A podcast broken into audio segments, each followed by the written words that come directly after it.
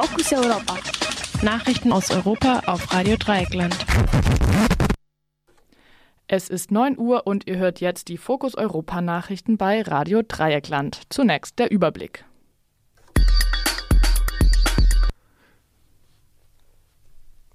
Müllheim. Polizeianwärter wegen rassistischer Nachricht entlassen. Ein weiterer Suizidversuch auf dem Rettungsschiff Alan Kurdi. EU-ParlamentarierInnen für Brexit-Verschiebung, Brexit-Chaos in Großbritannien. Kultusministerkonferenz hat sich bei LehrerInnenbedarf verrechnet. Putins Partei siegt bei den umstrittenen Kommunalwahlen. Und nun zu den einzelnen Themen.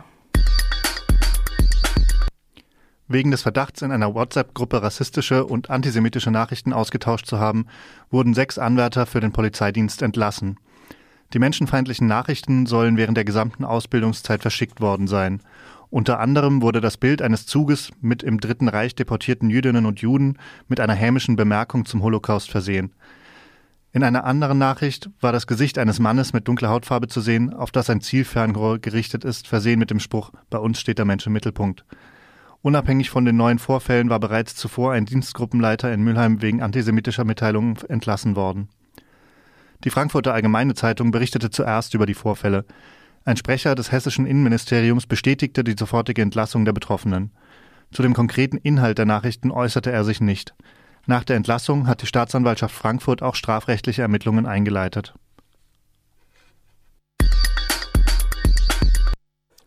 Nach Mitteilung Regens des Regenburger Vereins CI, der das Rettungsschiff Alan Kurdi betreibt, hat ein minderjähriger Junge versucht, ins Meer zu springen. Offenbar handelt es sich dabei um einen Versuch, Suizid zu begehen. Seit Tagen liegt die Alan Kurdi vor Malta und darf keinen Hafen anlaufen. Von den 13 Geretteten an Bord durften bisher fünf an Land, darunter ein 17-jähriger Tunesier, der bereits einen ersten Suizidversuch begangen hatte. Doch mittlerweile beklagt die Besatzung der Alan Kurdi, dass die maltesischen Behörden die Kommunikation mit dem Schiff unterbrochen haben. In einem Resolutionsentwurf, über den am Mittwoch abgestimmt werden soll, sprechen sich die ParlamentarierInnen für eine weitere Verschiebung des Brexit aus. Falls die britische Regierung darum bittet oder falls es zu einer Einstimmung, Einigung mit der EU kommt, aber nicht mehr genug Zeit besteht, dass das britische Unterhaus darüber debattieren kann.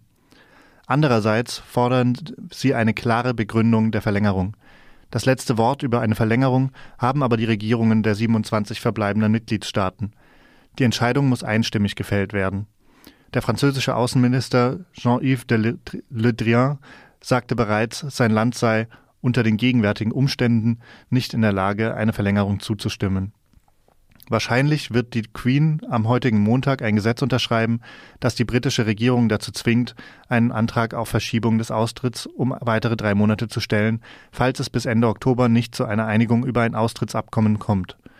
Indessen erklärte der britische Außenminister Dominic Raab laut BBC, dass die Regierung das Gesetz zwar befolgen werde, aber sehr genau schaue, wie ein Austritt zum 31. Oktober doch zu bewerkstelligen sei. Einer der erörterten Pläne soll sein, dass die Regierung zwar den vom Parlament im Wortlaut diktierten Brief mit der Bitte um Verschiebung absendet, aber gleichzeitig in einem zweiten Brief klarmacht, dass die Regierung keine Verlängerung will. Laut BBC bezeichneten Mitglieder des Johnson-Kabinett das Verschiebungsgesetz als lausig, da es die Verhandlungsposition der Regierung schwäche. Am heutigen Montag will die Regierung das Unterhaus über Neuwahlen am 15. Oktober abstimmen lassen. Doch die Führer der Opposition haben sich bereits am Freitag auf eine Ablehnung verständigt. Es soll das dritte Austrittsdatum Ende Oktober abgewartet werden. Johnson braucht für vorgezogene Wahlen eine Zweidrittelmehrheit. Nach einer Zustimmung des Parlaments kann die Regierung den genauen Termin selbst festlegen.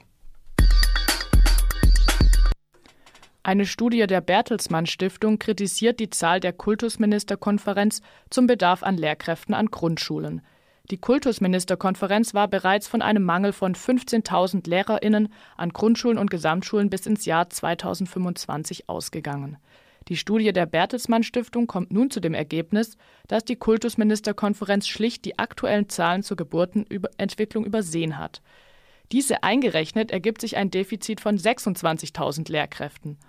Ungewiss ist naturgemäß, wie es weitergeht. Überwiegend wird davon ausgegangen, dass der Trend zu mehr Geburten seinen Höhepunkt erreicht hat. Doch auch die Einschätzung des langfristigen Trends beruht laut Bertelsmann Stiftung auf veralteten Zahlen. Die Stiftung empfiehlt, die Arbeit für Grundschullehrerinnen attraktiver zu machen. Auf diese Weise sollen auch Teilzeitkräfte animiert werden, wieder in Vollzeit zu gehen.